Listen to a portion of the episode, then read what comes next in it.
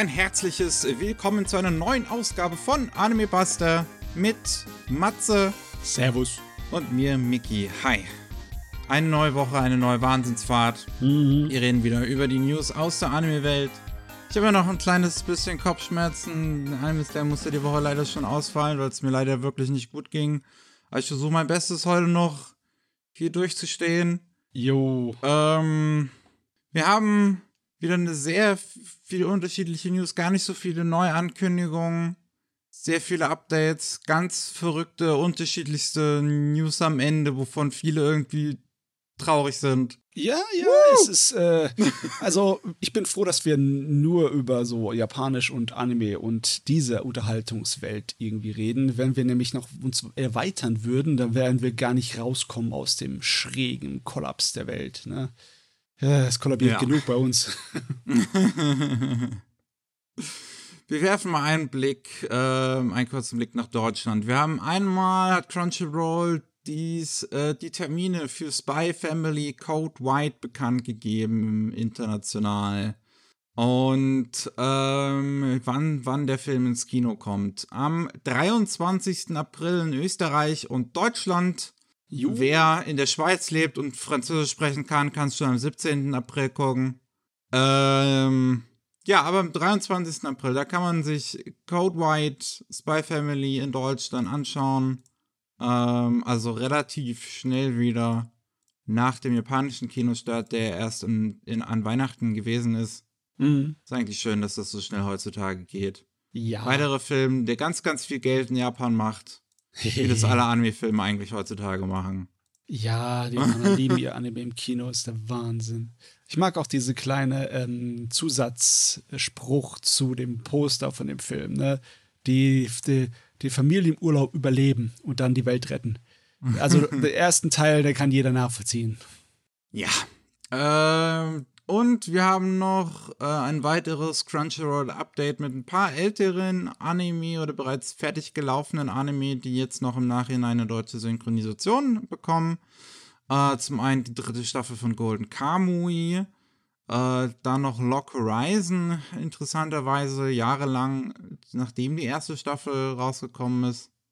Ähm, die zweite Staffel von Yashahime, Princess Half Demon, bekommt auch noch eine Synchro und Meisterdetektiv Ron Kamonohashi, ähm, was ja jetzt, glaube ich, Ende Jawohl. letzten Jahres erst lief. Jawohl, jawohl, jawohl. Äh, ja, besser spät als nie. Ne? Ja. Bin ich ja froh, dass die alten Sachen noch ein bisschen Liebe bekommen. Ja. Ko- Kommen wir zur Neuankündigung. Wie gesagt, es gibt nicht allzu viele. Und wir haben sehr wilde teilweise hier mit dabei. Wir haben einmal I am the only one who is not attacked in a world filled with zombies. Jo. Das ist eine Novelreihe, die ähm, ja, es, es, es, es, es geht um einen Protagonisten, der ein ziemlicher Loser ist und eines Tages, ich glaube, irgendwie von seinen Nachbarn gebissen wird und dann im Krankenhaus landet und dann Tage später geht er raus und stellt fest, dass die ganze Welt sich in eine Zombie-Apokalypse verwandelt hat und er der Einzige ist, der nicht von den Zombies attackiert wird. Und Mhm. er deswegen tun kann, was er will. Und da das Ganze in der R18-Sektion von der Webseite rausgekommen ist, in der das damals gelauncht ist, den Novel, könnt ihr raten, was dieses Was er will ist. Ja. Ach Gott, ich hatte erst gedacht, das könnte interessant werden, habe in den Manga reingeschaut vor einer Weile mal. Ne?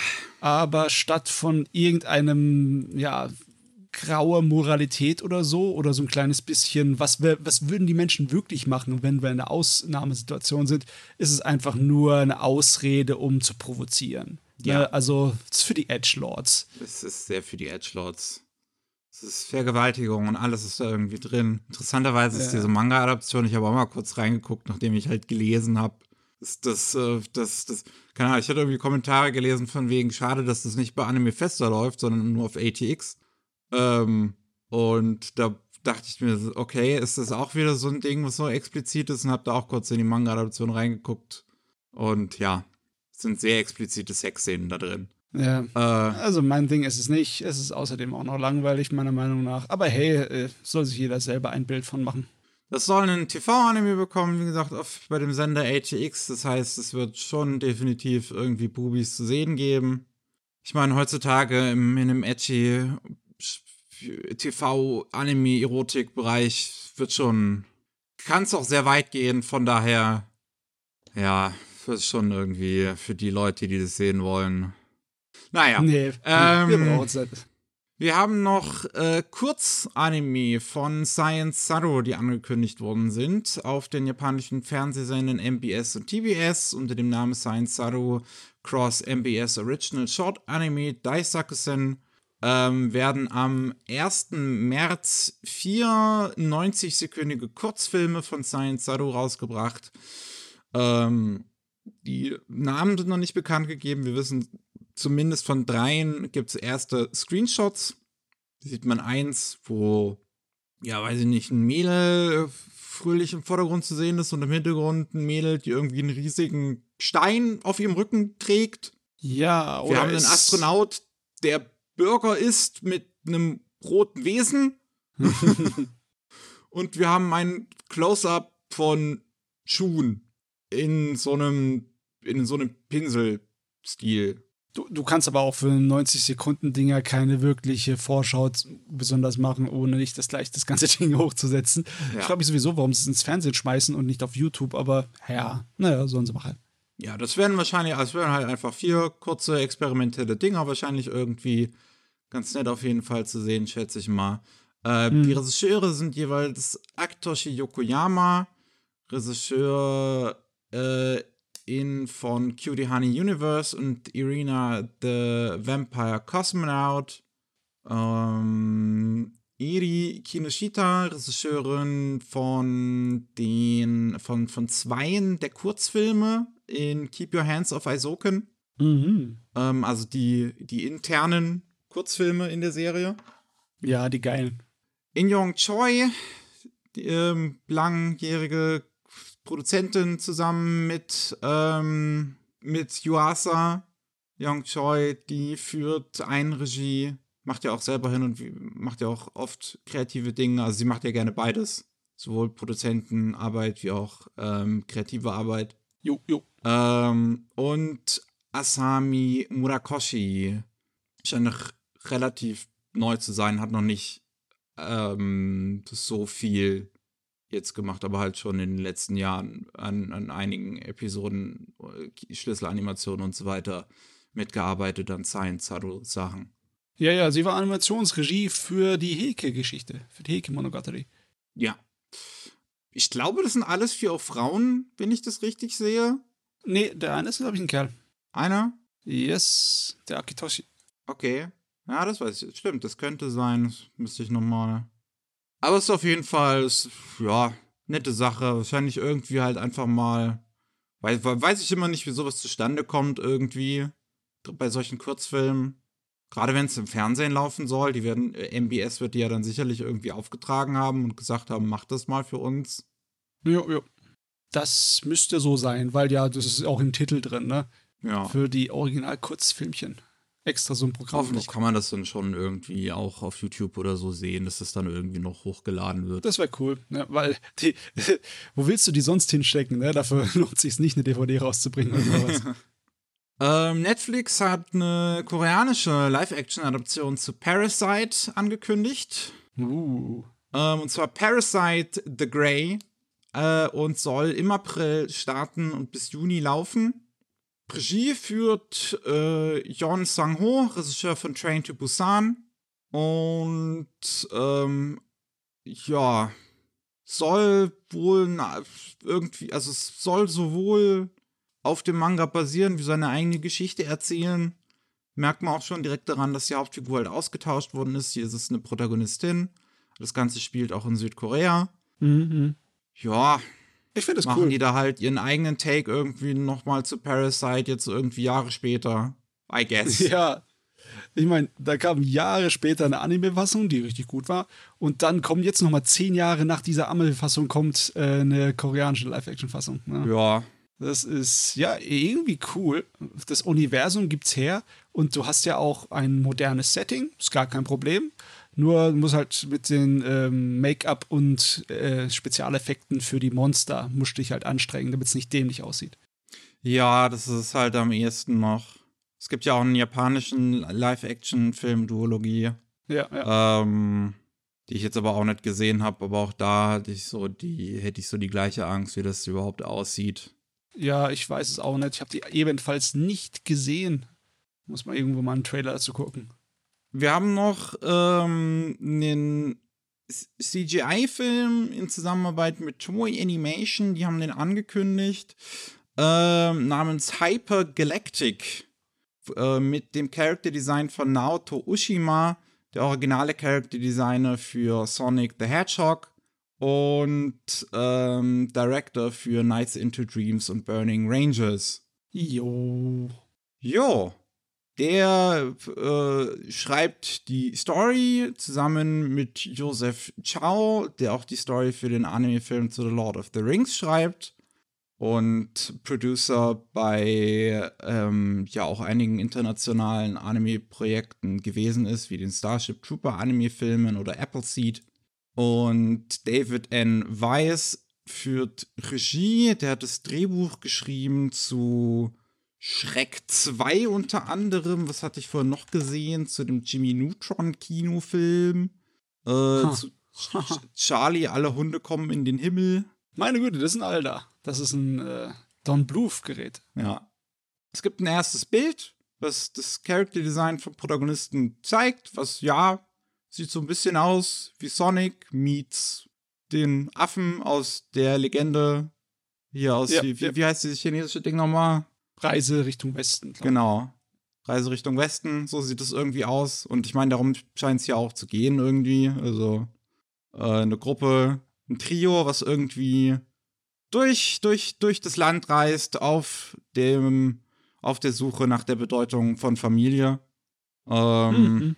Ja, anscheinend macht jetzt demnächst in Berlin ähm, beim europäischen Filmmarkt irgendwie die Runde, um da einen äh, einen europäischen Ableger für zu finden, irgendwie, wer das dann rausbringt. Okay. Weiß ich nicht, ob man da irgendwas zu sehen kann, aber das ist ja eh immer nur für, für, die, für die Industrie, diese Events. Ja, ja.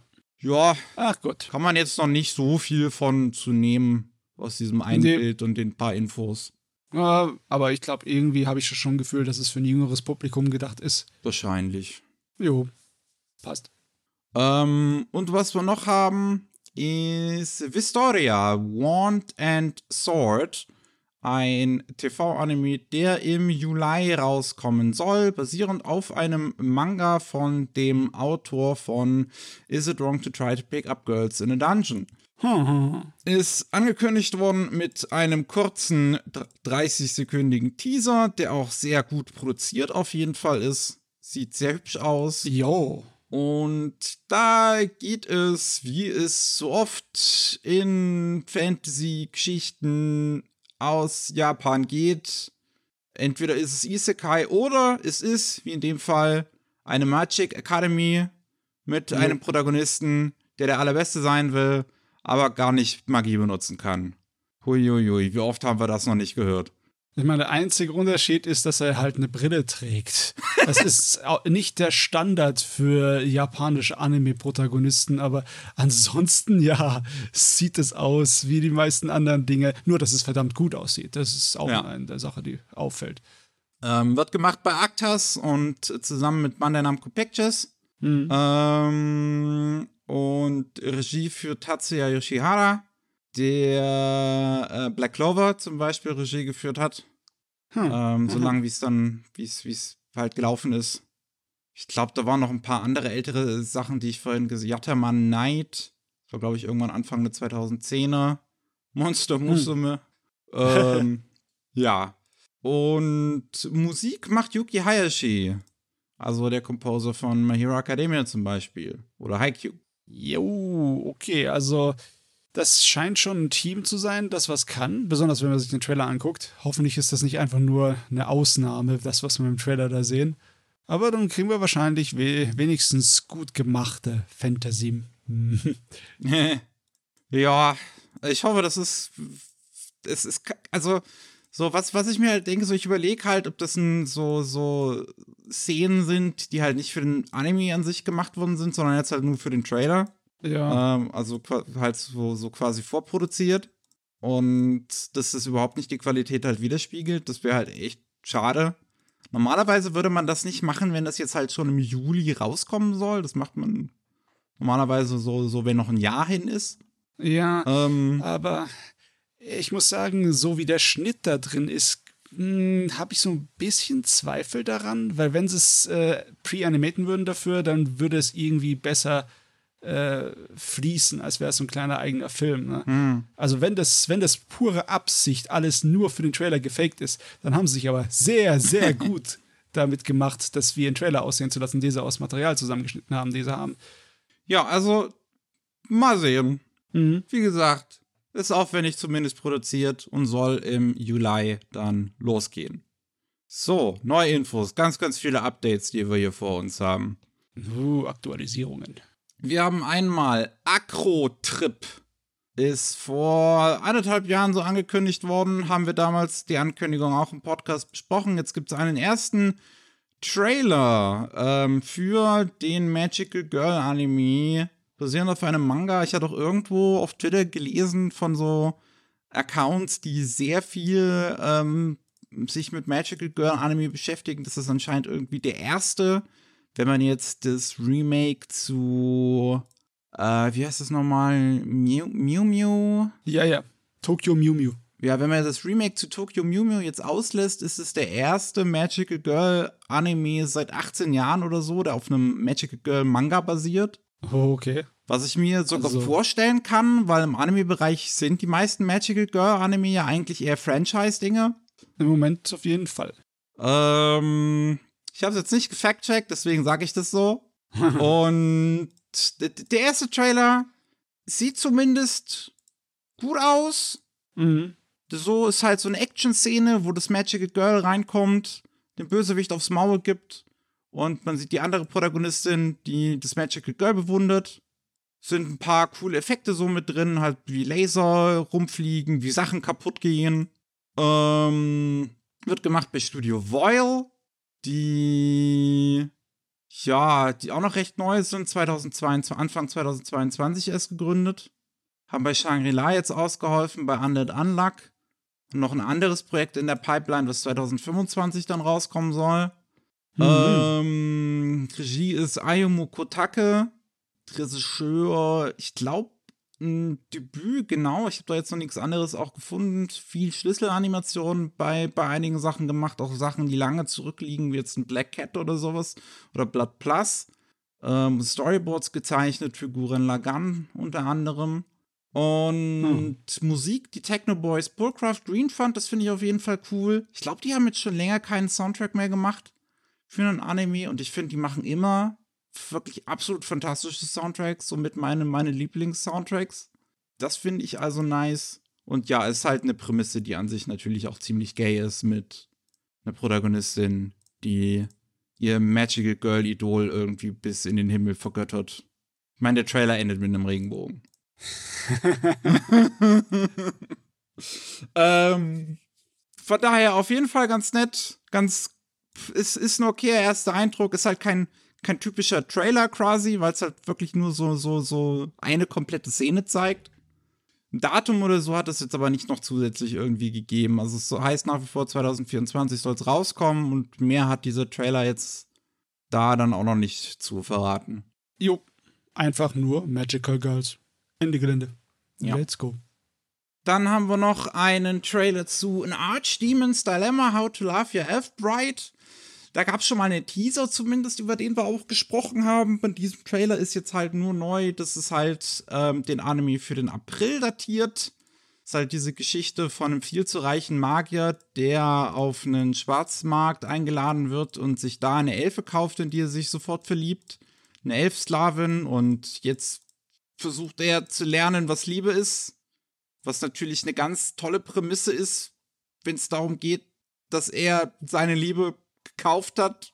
Ähm, aber Anime und Sklaverei, immer, immer gut. Ja. Ich meine, im Endeffekt ist es ja auch dasselbe wie bei Ancient Magus Bride, ne? Obwohl, ja, da ist es vielleicht ein bisschen komplizierter und vielschichtiger. Das hier scheint eher oberflächlicher Fluff zu sein. Ja. Ähm, ich glaube, in dem Trailer sind ein paar Szenen zumindest drin, die in diesem kurzen Teaser auch schon mal drin waren, der auch da jetzt zumindest ganz putzig auch irgendwie aussah. Aber ja, es ist nach wie vor eine seltsame Prämisse, die im April dann rauskommen wird. Wir haben noch das japanische Meme. Ähm, das, das große japanische Manga Boys Love Meme ähm, mit Kuso Miso Technique, ähm, was jetzt einen ersten richtigen Trailer auch bekommt. Ich glaube, diese Ankündigung ist auch schon wieder gefühlt jetzt schon wieder lange her und wir, wir haben schon hin und wieder mal halt darüber gesprochen, über dieses Ding, über dieses, dieses Meme im Endeffekt. Das Ganze basiert ja, ja. ja auf einem sehr schlechten ähm, Erotik Boys Love Manga aus den 80ern. Und das ist halt in, ja, in den japanischen Social Medias sind da halt Panels draus zu so Memes geworden, weil die einfach so schlecht sind. Und ah. Ähm, die bemühen sich aber auch, die bemühen sich aber auch, so das Schlechte rüberzubringen. Ne? ja. Sie ist, dass es absichtlich nicht gut produziert ist. Also wirklich absichtlich. So, dass einige Szenen ist die Auflösung von den gescannten Zeichnungen schlecht, sodass du die Pixels siehst, die nicht äh, weich gezeichnet wurden.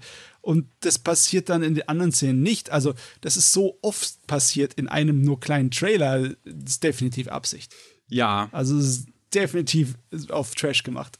Da ist auch so eine komische CGI-Tanzszene drin. Da sind ganz viele komische Szenen drin. Aber das ist halt auch ein Pierre Ito-Anime, der sowieso schon ganz seltsame Anime auch einfach immer nur macht, die halt eine ganz besondere Sorte von Humor bedienen, die zugegebenerweise nicht meins sind. Aber das ist einfach, hier in dem Fall ist es nochmal irgendwie nochmal so besonders weird, habe ich das Gefühl. Das ist alles so. Ich weiß, ich, ich weiß auch nicht, was ich dazu sagen soll. Das ist, das muss man sich selber angucken. Ich weiß nicht, ob ich mir das angucken will. ich ähm, meine, die Zeiten, dass ich so Internethumor aus den 2000ern vertragen konnte, sind, glaube ich, vorbei. Also wer den Trailer zumindest mal sehen will, ähm, der Kanal heißt Mojashin 2 von Pierre Ito. Da gibt es den Trailer zu sehen. Ähm, und lasst euch bewundern oder so. Ja, ja. ähm, wir haben noch einen Trailer zu I Was Reincarnated as the Seventh Prince. Uh, so I can take my time perfecting my magical ability. Mit einem zehnjährigen Jungen, der natürlich eigentlich ein wiederbelebter Supermagier ist. Nur jetzt im reichen Hause, in einer Fantasy-Welt. Na gut, vorher hat er auch schon, war vorher auch schon Magier. Ähm, also vorher auch schon in der Fantasy-Welt. Und ja, jetzt ist er halt ein zehnjähriger Junge, der sich noch irgendwie sein Harem ranangelt dabei. Was irgendwie Natürlich. ist. Äh, sag mal, hatten wir nicht da schon einen Trailer dazu? Oh, wir hatten schon mal einen Teaser dazu. Jetzt hm. gibt's halt diesen Trailer noch mal ähm, der, ich meinte, der hätte ein Datum auch gehabt. Habe ich das übersehen? Oder war ich, war ich betrunken, als ich es reingepackt habe hier in die News? Ähm, nee. Gibt, es gibt doch noch kein, kein Datum. April, mehr wirst nicht gesagt. Ach so, doch, April, okay. Ah, nee, stimmt. Ich glaube, ich habe es reingepackt, weil der Star vorher noch nicht bekannt für die Leute, die dann arbeiten. Ähm, Regie führt Naoki Tosaka der oder die jetzt auch in der aktuellen äh, Saison dieses Meiji Gekken 1874 Regie führt, also dieses, dieses Historiendrama irgendwie mhm. über Yakuza und Samurai und alles, was da ja. jetzt gerade läuft. Ähm, bei, ich glaube auch dem Studio, was das auch macht, Tsumugi Akta Anime Lab. Die machen, meine ich, auch die, die, die Serie, ja. Ja, Guck, warte, ich gucke mal kurz, kurz rein in den Trailer. Ich, ich, ich kann mich nämlich schon an nichts mehr erinnern. Ähm, ja. Sieht okay aus, sieht aus wie ein Anime. oh Gott, wenn es nicht aussieht wie ein Anime, dann wäre wenigstens mal was anderes.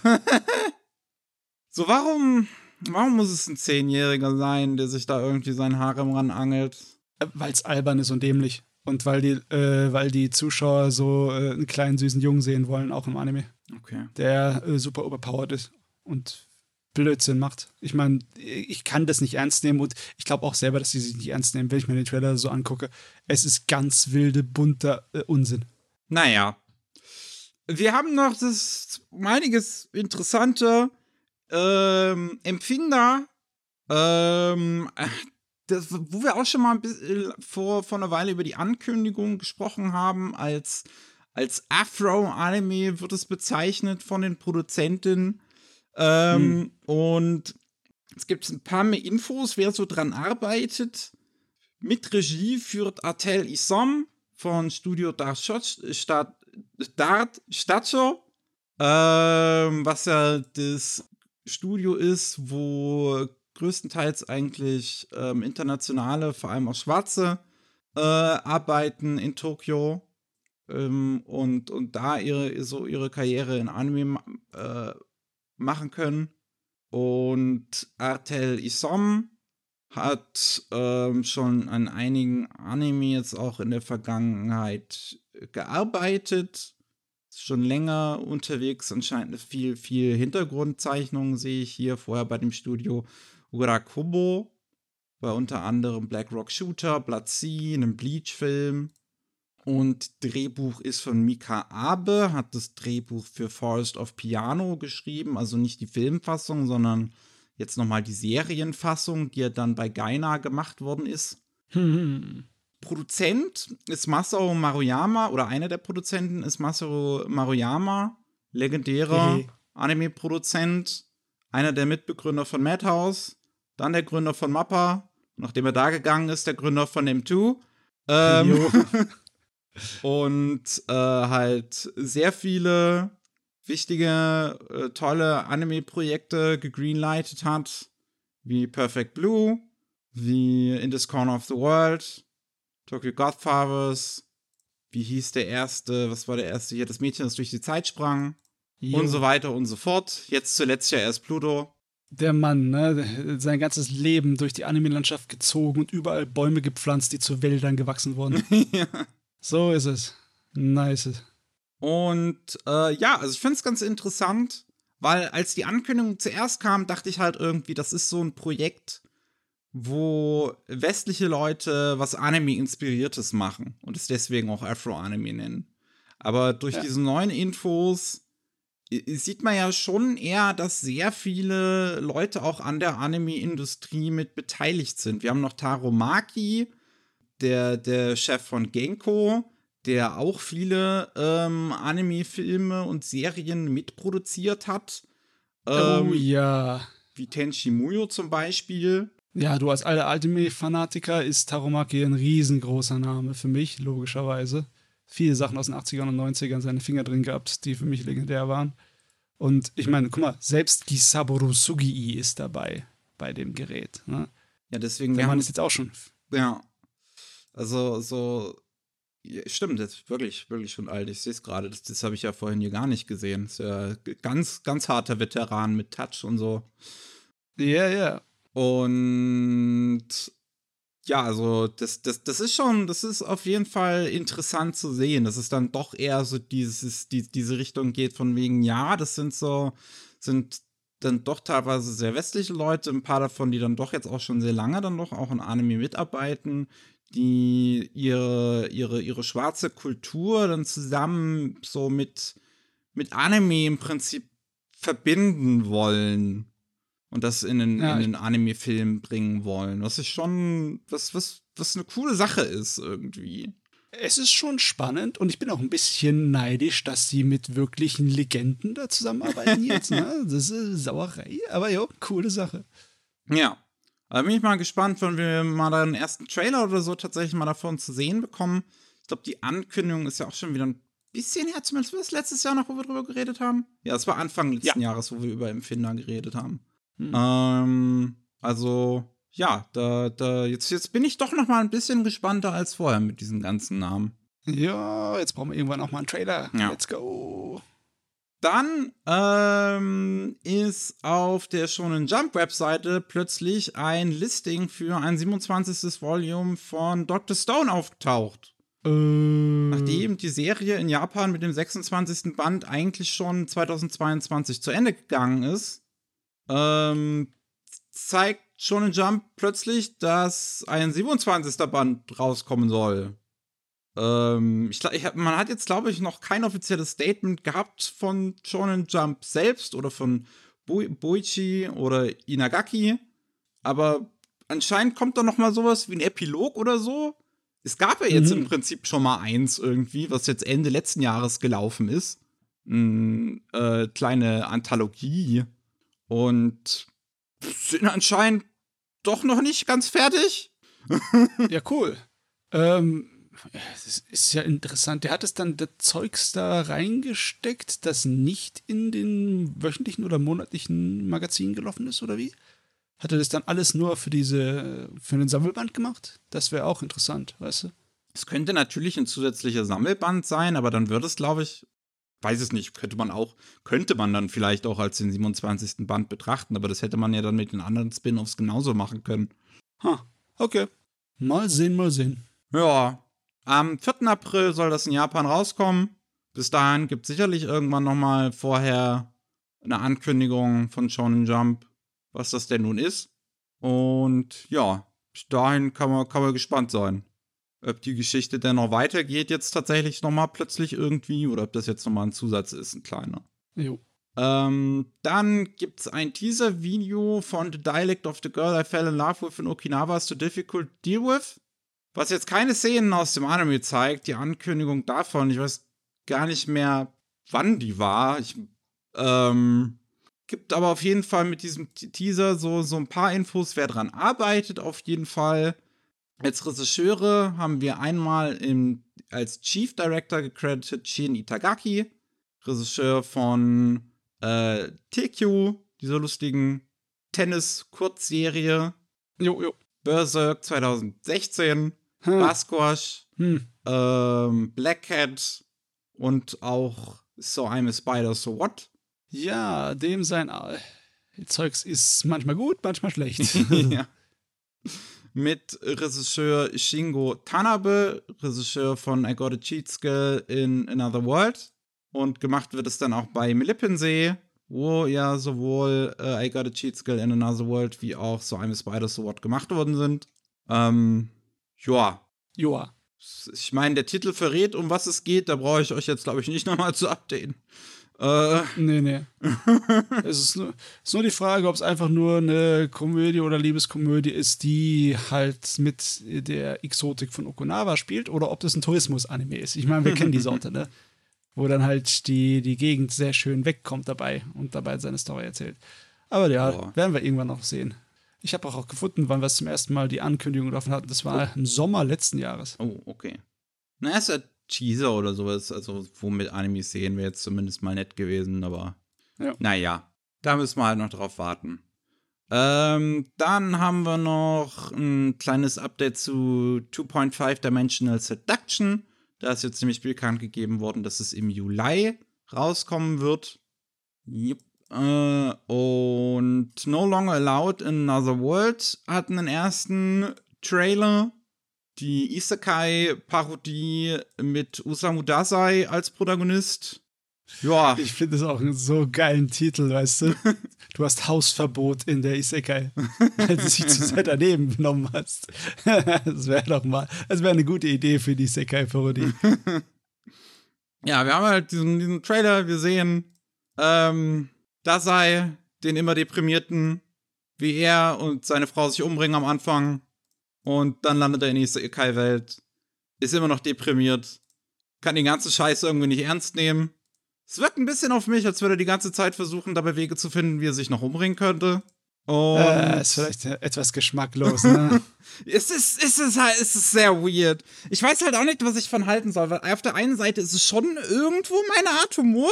Ja. Auf der anderen Seite es ist, es ist halt weird, das Ganze auf einer realen Person zu basieren, die einfach ein richtig beschissenes Leben gehabt hat. Ja, du, aber das ist halt sehr typisch für japanische Sachen, ne?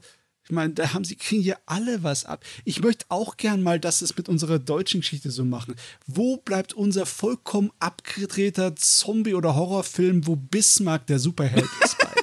Ja, Bismarck führt äh, die, das preußische äh, Reich gegen eine Armee von äh, Superzombies.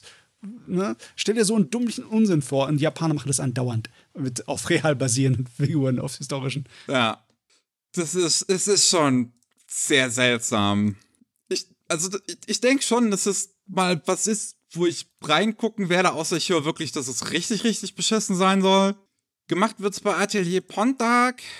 Auch noch ein relativ neues Studio, 2020 gegründet, haben dieses Gunbare Doki-chan, diese Kurzserie gemacht.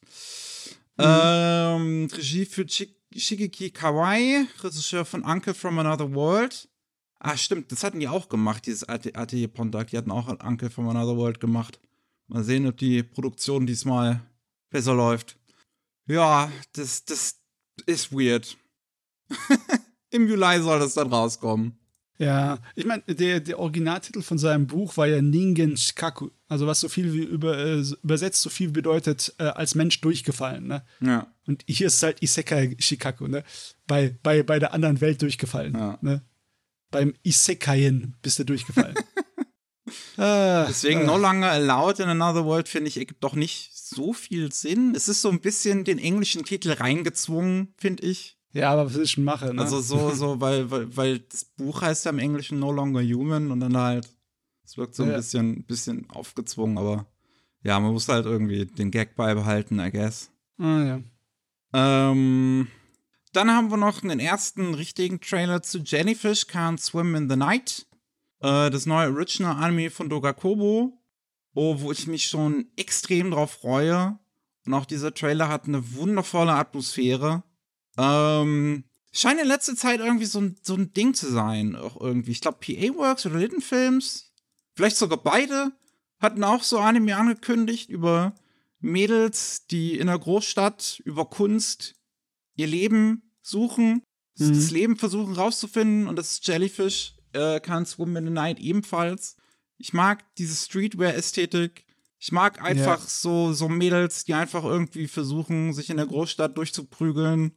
So, es, scheint ja auch, als würden die nicht alle aus den besten sozialen Verhältnissen kommen. Teilweise sieht man, es gibt irgendwie, glaube ich, einen Shot, wo man eine in dem Internetcafé übernachten sieht. Teilweise sieht man Street-Performer irgendwie auch bei Nacht. Das ist, das hat alles, ja. ist, ich finde es, finde es super, super faszinierend. Ja, ich müsste irgendwann mal nachrecherchieren, wie viel das mit der tatsächlichen Jugendkultur von Japan so zu tun hat. Ähm, weil manchmal kann ich echt nicht sagen, wie weit es realistisch ist und wie weit es einfach nur für den Anime ähm, schmackhaft gemacht wurde. Ja, da wird es sicherlich irgendwie eine gewisse Subkultur auch geben an Jugendlichen, die ja. versuchen, sich so durchzuschlagen. Ja, natürlich gibt es die, aber ich weiß nicht, wie, äh, wie gut das hier eine Repräsentation dann von ist. Ne? Obwohl der Trailer ist schon sehr überzeugend. Das hat ja. ein gewisses Maß an Authentizität, das einfach so, ja, frägst du nicht nach. Du denkst dir schon, ja, das könnte direkt auch als japanisches Drama umgesetzt werden, so ja. wie es jetzt ist. Also es sind tolle Bilder drin, so generell tolles Character Acting und tolle Animationen. Die ganze Lichtstimmung bei Nacht wird toll eingefangen. Ähm, Im April bekommen wir das dann zu sehen. Habe ich Bock drauf. Mhm. Yay. Und was haben wir noch zuletzt? Make a Girl. Ähm, hat einen ersten Trailer oder Teaser. Und das ist, ähm, da hatten wir auch schon mal über die Ankündigung gesprochen im Podcast, ist ein ähm, Film, ein Feature-Length-Film von Gensho Yasuda.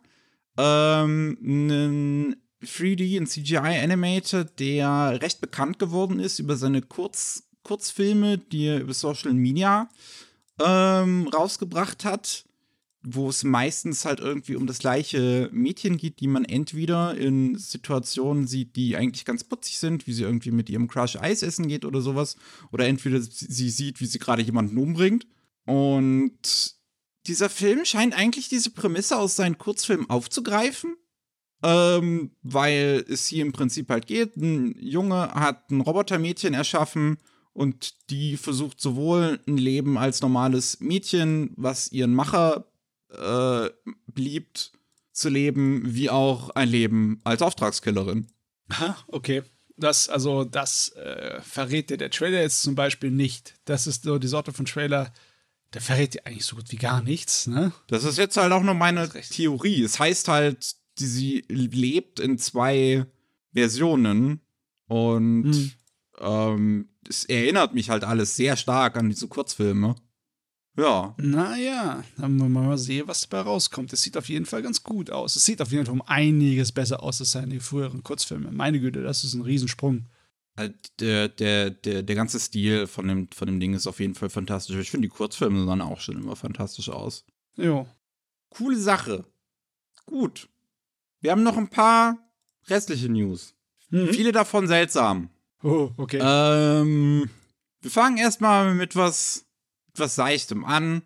Manimalist, äh, die Anime-Datenbank-Webseite, äh, die ich glaube relativ viele draußen mit benutzen. Ich nutze ja auch, um das einzutragen, was ich so gesehen habe. Ähm, ist eine Partnership eingegangen mit der Werbeagentur 33 Inc. Und ähm, ja, das die, die, die haben jetzt einen, den, den Service More 34 geöffnet, was irgendwie ein Marketing-Service für Anime und Manga sein soll. Äh, sowohl in PR, Brandzeug, Social Media und was weiß ich. Man sieht es auch in letzter Zeit auch ein bisschen schon auch auf dem Anime-List. Ich meine, die gehören zu Dina, äh, beziehungsweise zu Mediado Holdings. Ich glaube, Kadokawa oder Kodansha hat auch mit rein investiert. Ähm, ja, Kadokawa, genau. Und DMM. Und man merkt schon, dass es in gewisser Weise nicht mehr halt, das ist schon länger nicht mehr einfach dieses reine Fans von Fans für Fans Ding ist, sondern halt schon sehr auch auf, ja, auf, auf Kommerzialisierung auch ausgelegt ist. Sowas wie zum Beispiel, wenn man auf die Seasonal Anime geht und manchmal gibt es an der Spitze wird ein Seasonal Anime eingepinkt, also egal wie man das wie man die Seite sortiert, an der Spitze ist dann immer der eine gleiche, mit dem die dann irgendwie einen Werbedeal haben in der Saison. Und ja, da schätze ich mal, wird man da jetzt auch nicht viel Unterschied oder so durch diese eine Veränderung dann merken. Durch diesen neuen Service, das wird einfach nur irgendwie neue neue Möglichkeiten sein, wahrscheinlich auch nochmal Werbung direkt mit in My Anime List zu integrieren, irgendwie für aktuell laufende Titel oder sowas.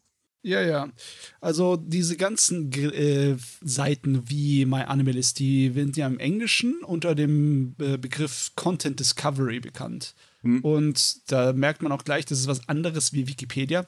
Das ist was anderes wie ein Archiv oder eine Datenbank das ist schon eher sowas mehr wie eine Fernsehzeitung. ja, ja. Und, das ist ja, ein guter Vergleich, ja. ja.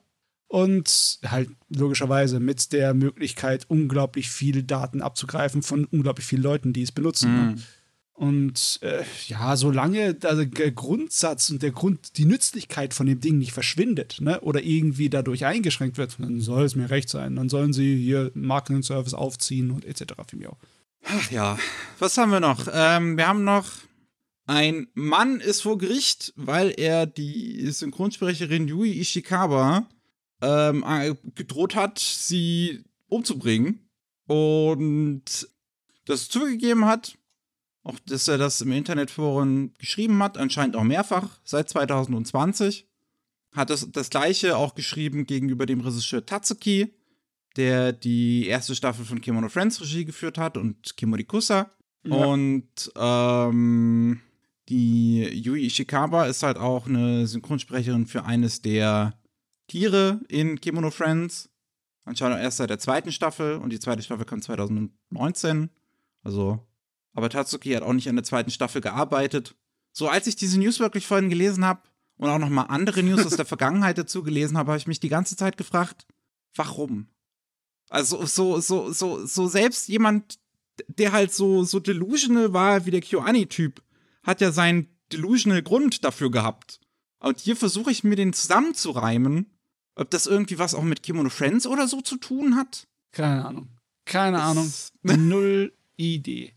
Ähm, leider Gottes ist es halt nichts Seltenes oder noch nicht mal was Neues. Ja. Ich kann mich immer sehr gut erinnern an die Stories davon, als Mamoru Oshii den zweiten Urusei Yatsura-Film rausgebracht hat, den Beautiful Dreamer. Ne? Mhm. Und da der so radikal von der Stimmung und von der Geschichte weggegangen ist, von dem Original von Takahashi Rumiko, äh, hat er auch da ähm, Todesdrohungen und alles Mögliche bekommen. Ne? Hm. Aber irgendwie äh, habe ich jetzt, es, ich, es fühlt sich schon so an, dass in dieser modernen Welt, in der sozialen Medienlandschaft, die Distanzen sich verringert haben. Ne?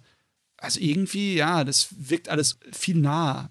Viel so sehr, als es, äh, könnte es tatsächlich passieren. Ne? Hm. Es ist nicht nur die blöde Brief von so einem Vollidioten, der einfach nur unzufrieden ist mit dem Film, den du gemacht ja. hast oder mit der Arbeit, die du gemacht hast. Ne? In seiner Nachricht, also seinen Nachrichten gegenüber Tatsuki hat er auch ähm, dieses Kyoto Animation äh, Brandanschlag auch mit erwähnt und gesagt halt, dass er im Prinzip was ähnliches vorhat und sowas und da ist es schon gut, wenn man sich so jemanden schnappt und vor Gericht zerrt.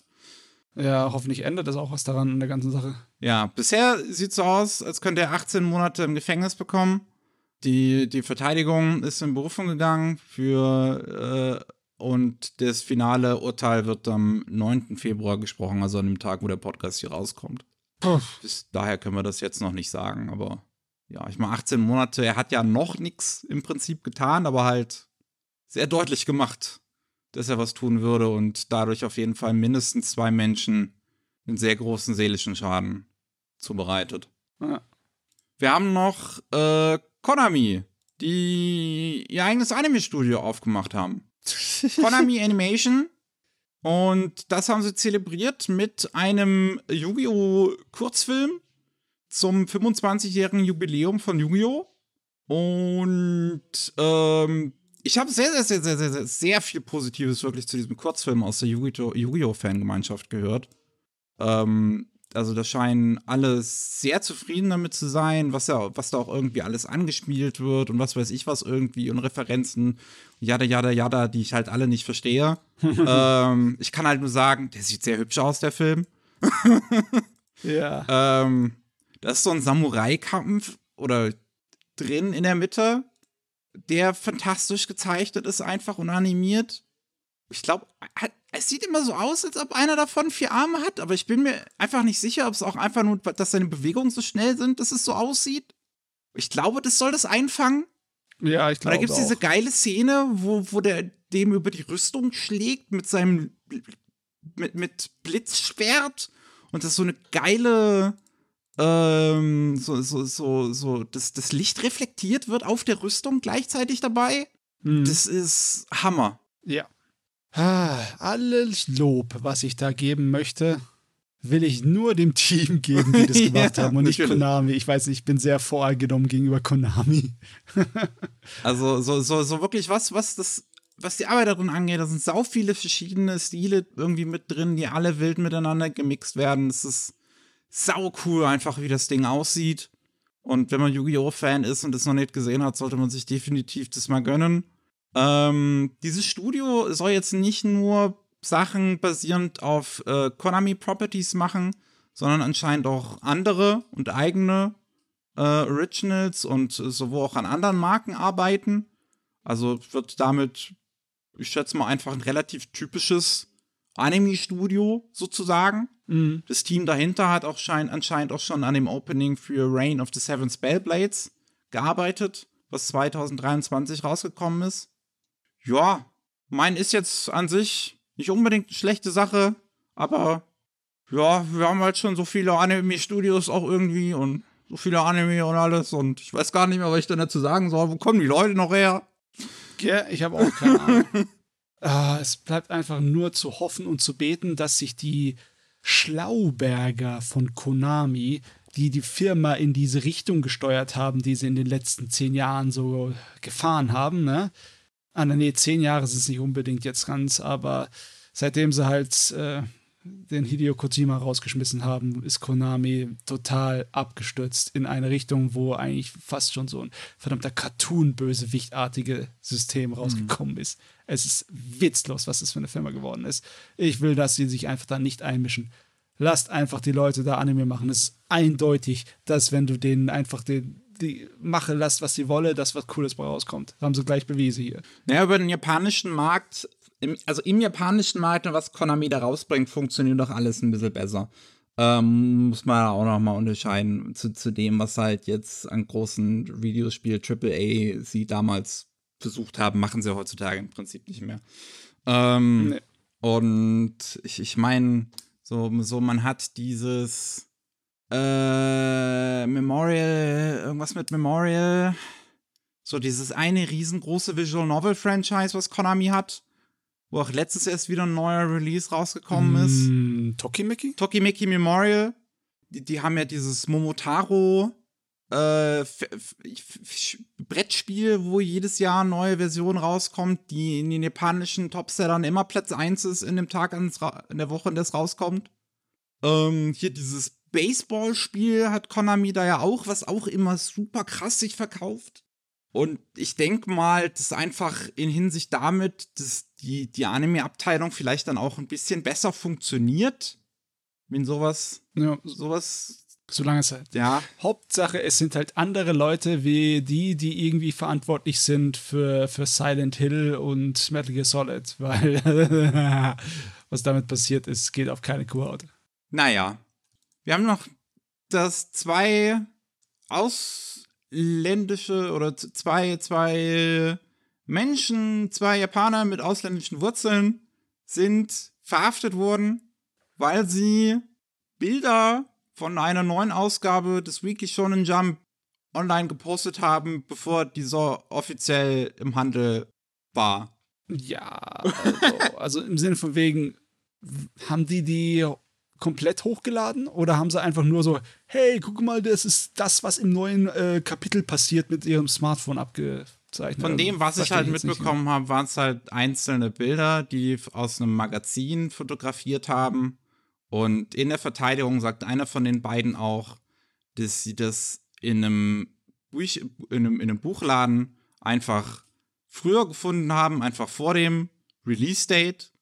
Und dann deswegen Bilder auch davon gemacht haben. Und ich meine, kann ich auch verstehen. Irgendwie sicherlich. Dann denkt man sich halt, ja, kann ich Fame mit online werden? Kriege ich ein paar Likes für? Ja. Und dann wirst du dafür verhaftet. Es ist so lächerlich. Ja, das ist. Die sind da richtig, richtig allergisch, was solche Sachen angeht. Äh.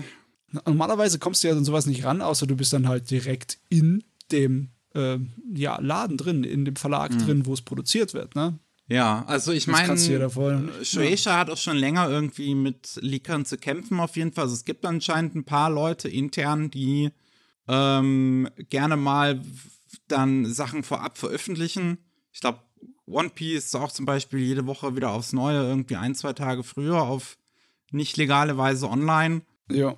Und hier, ich meine, wenn er das auch so sagt, wenn, also ich kann dem das durchaus glauben, einer dieser Leute, der das halt sagt, wir haben das halt einfach in einem Buchladen früher gefunden, das Magazin, weil ich meine, die werden ja auch ein paar Tage, bevor die eigentlich rauskommen, an so Läden halt geschickt. Und ja. Dass jetzt, dass das halt dann mal einen, einen, einen ähm, Laden auch dann mal versehentlich zu früh einfach bereits zum Verkauf stellt, kann durchaus sein. Das passiert mit Videospielen, sehe ich das so oft. Ja, ja. Also, wenn das wirklich der Fall ist, dann ist es halt wirklich einfach dämlich, ja. die dafür einfach zu, die dafür zu verhaften. Dann meinetwegen hau den einmal kurz auf die Finger, sag böse, böse, ja. ist doch unser Copyright. Ja, aber das, das, auch in jeglicher Form im japanischen Gesetz auch ist das nichts, wofür du verhaftet wirst. Das ist eine Bußgeldangelegenheit, ja. Ähm, egal. Ja, die Japaner haben da wirklich einen kleinen Knacks irgendwie, was das teilweise angeht. Äh, das Copyright. Aber jetzt kommen wir zur verrücktesten Geschichte am Ende, wo ich die Triggerwarnung aussprechen möchte vor dem Thema äh, Suizidversuch, was, wir, was ich auch ansprechen muss. Ähm, Nichisanji Ien ist gerade dabei, sich komplett auseinanderzunehmen. Oh ja. Und das ist jetzt zuletzt passiert dadurch, dass ähm, sie ihren Vertrag mit Selen Tatsuki aufgehoben, äh, aufgehoben haben. Am 5. Februar kam die Nachricht rein, ähm, über die Social Medias verteilt. Und ähm, seitdem ist eigentlich Gesamtnichi Sanji Ien am Rennen. Die, ja, die sind sowas von unten durch im Internet. Das ist nicht zu fassen. Ähm, das ist ein ziemlicher Wahnsinn, was sich da jetzt zuletzt alles angeeignet äh, äh, äh, passiert ist. Ähm, also, wir haben die Situation, Selene ist einer mit der ältesten, äh, der, der schon am längsten dabei ist bei Nichi Sanji N in der zweiten Welle damals. Und die größte weibliche, also mit von, von, den, von den Mädels ist sie die mit den meisten Abonnentinnen. Und was auch, glaube ich, auch dadurch kommt, dass sie auch eine, eine bisschen andere Zielgruppe nochmal als die meisten anderen nochmal irgendwie mit, mit, mit, mit anspricht. Dadurch, dass sie so ein bisschen, dass sie so ein bisschen tomboyisch ist, so eine, so eine Bro-artige Art fast schon hat. Hm. Und ja. ähm, viele Shooter und sowas streamt, dass sie so ein bisschen eine Casual Audience auch mit anspricht. Und die, ich würde fast schon sagen, ist eigentlich eine von denen, die Nichisanji En so mit am meisten auch Community-Sachen und sowas organisiert hat. Da gibt es so zwei super coole Wrestling-Streams ähm, mit, mit den WWE-Spielen von 2K. Ähm, da gab es so, so, so, so coole Minecraft-Sachen, die so organisiert hat. Bis es halt langsam auseinandergefallen ist, wo das Management ihr untersagt hat, weitere solche Events zu machen. Aus irgendeinem Grund. Ähm, es gab noch mal irgendwie eine Angelegenheit, wo sie ein Gewinnspiel gemacht hat, wo Leute äh, Outfits einreichen konnten und das Beste davon würde umgesetzt werden. Und die äh, ersten fünf Plätze würden auch ein Preisgeld bekommen. Und letzten Endes musste sie dann das Preisgeld aus ihrer eigenen Tasche bezahlen. Ja, das ist nach äh, Berichten etwas, was andauernd passiert ist, angeblich, dass sie äh, aus eigener Tasche sehr viele von den Leuten, mit denen sie zusammengearbeitet, bezahlt hat, weil einfach seit nach Monaten, teilweise ein halben Jahr oder mehr, keinerlei Rechnung bezahlt wurde von Nijisan, ja. von Anne Koller.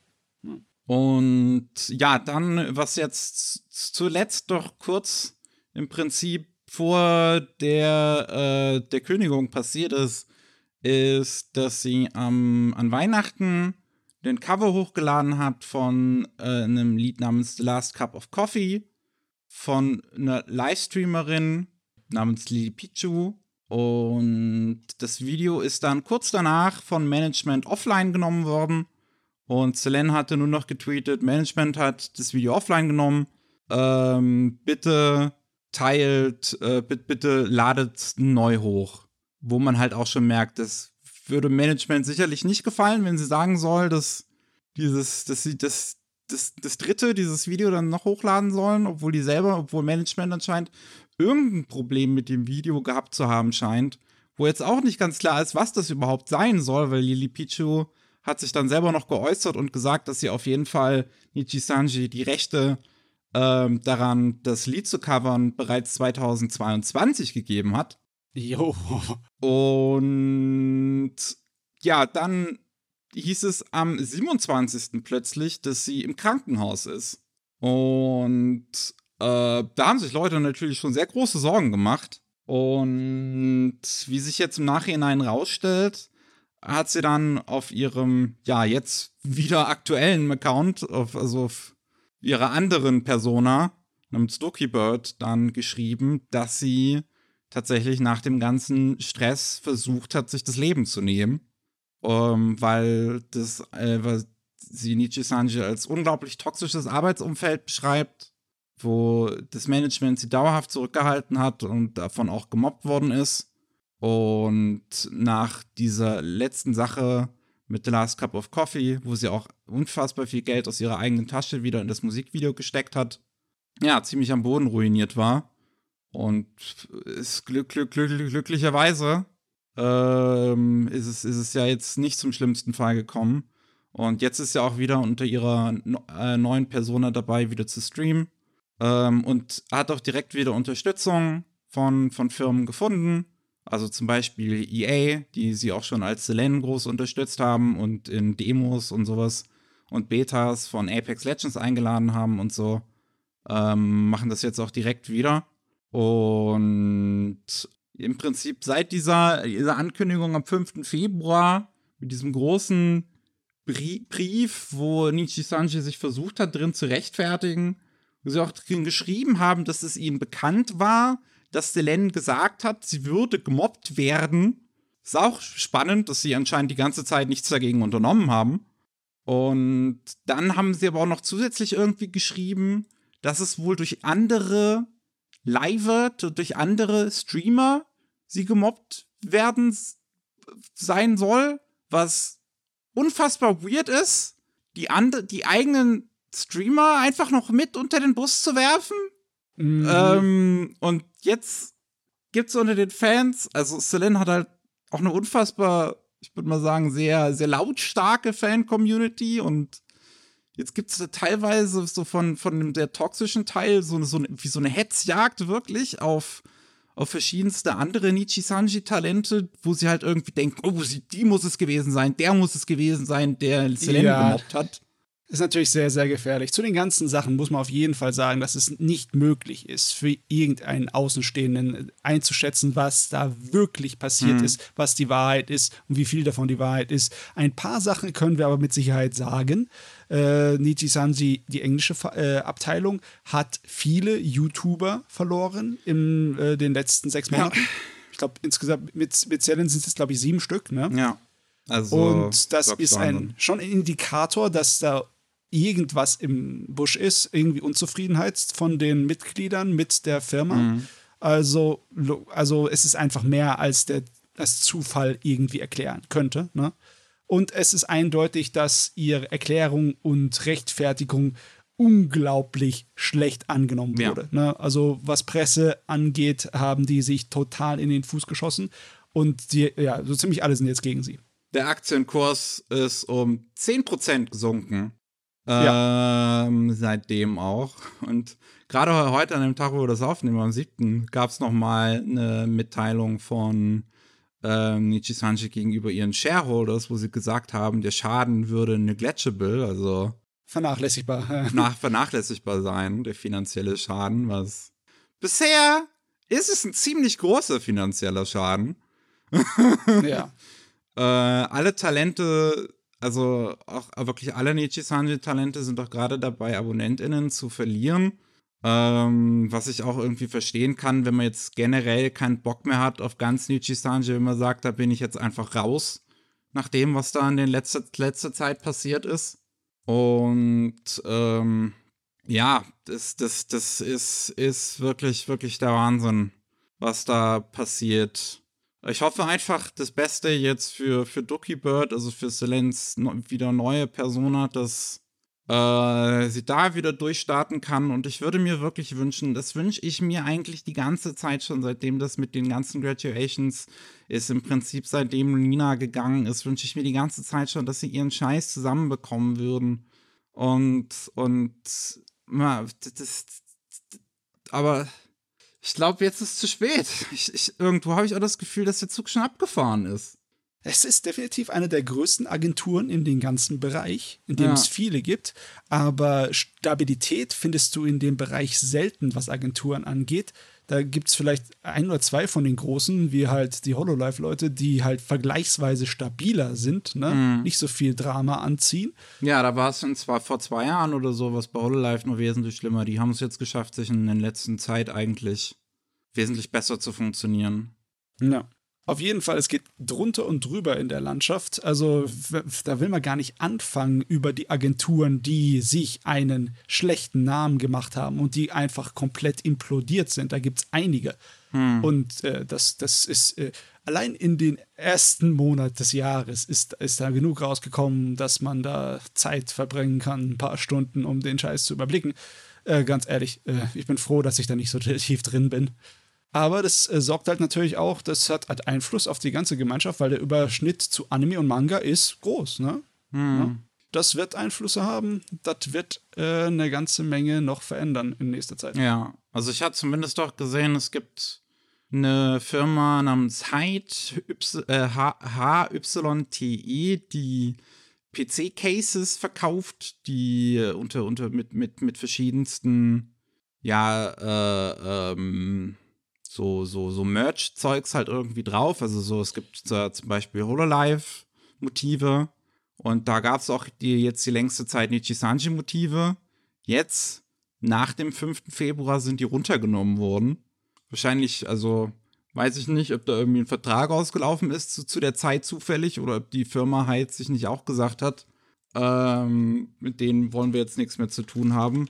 Ja, das haben einige andere Firmen ja direkt gesagt. Ne? Firmen, ja. die Merchandise produzieren, haben teilweise gesagt, sie werden nicht mehr mit Nidhi arbeiten. Genau. Also da ja. gibt es eine, eine, ein, ein Fanstudio namens Nikomata, die jetzt zum Beispiel gesagt haben, dass sie nicht mehr, äh, dass sie kein Nichisanji-Zeug mehr machen werden. Mhm. Das wird generell, das, das, das wird noch jetzt noch sehr langlaufende Einflüsse auf jeden Fall haben es gibt noch ein paar Live, finde ich sehr interessant, besonders bei denen, die jetzt gerade in Japan sind, von denen man jetzt seitdem das am 5. Februar rausgekommen ist, noch gar nichts wieder auf Social Media gehört hat, wo ich einfach nur hoffe, dass sie gerade bei Management in Japan selbst einfach ganz laut Krawall machen, ähm, weil so kann es halt nicht weitergehen. Naja. Ja, also ich meine, das ist schon auch irgendwie traurig zu sagen. In Japan ist ja leider so die Mobbing-Kultur in diesen Firmen auch, auch so ein Idol für Agenturen und sowas leider sehr groß, aber muss halt nicht sein, ne? Ja.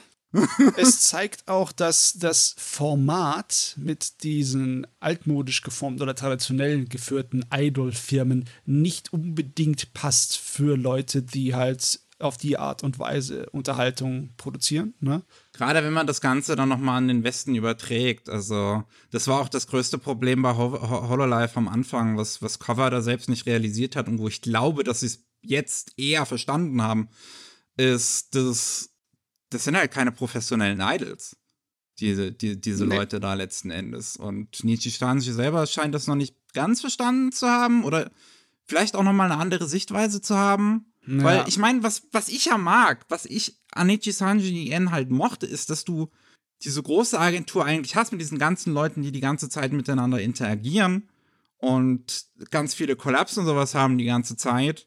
Und äh, äh, aber sich da, dass sich das nicht so corporate anfühlt, weil die halt jetzt nicht irgendwie die ganze Zeit irgendwelche 3D-Animationen machen oder irgendwelche Musikvideos oder irgendwelche ähm, irg irgendwelche Auftritte oder irgendwie sowas, weil dieser ganze Kram nebenbei interessiert mich eigentlich nicht. Ich will einfach nur die Leute sehen, wie sie Videospiele spielen. ja, ja, das ist auch das größte Interesse von den meisten anderen Zuschauern. Die wollen Streamer sehen, Unterhalter, Internetunterhalter, ne? Und nicht Idols. Ich bin sowieso ein großer Feind von dieser Idol-Kultur. Also ein großer Feind, meine ich. Also habe ich jetzt Fan gesagt? Ja. Du hast, glaube ich, das, es, es klang ähm, so, als hättest du beides gesagt. ja. Und ich bin froh, wenn es sich herausstellt, dass dieses verdammte Schema überholt ist hm. und äh, in die Vergangenheit gehört. Und dass die Leute jetzt sich gezwungenermaßen anpassen müssen oder wie Niji Sanji riesengroße Probleme haben. Ja. Ach ja. Na gut. Aber das war genug, genug Gossip für heute. Ja, ja, ja. Äh, wir, sind, wir, sind, wir sind raus. Vielen Dank fürs Zuhören. Ich gehe jetzt schlafen oder so. Puh, ich hoffe, ich hoffe, es war nicht allzu schlimm heute.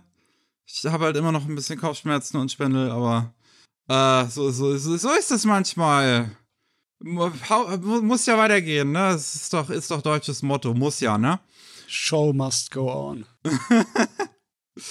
Vielen Dank fürs Zuhören. Wenn ihr, falls ihr mehr von uns hören wollt, dann gibt es normalerweise, wenn ich nicht gerade krank bin, alle zwei Wochen Anime Slam, wo wir über die Anime und Manga reden, die wir in letzter Zeit geschaut oder gelesen haben. Und jeden Mittwoch gibt es Rolling Sushi, wo es um News aus Japan geht. Ansonsten, tschüss. Ciao.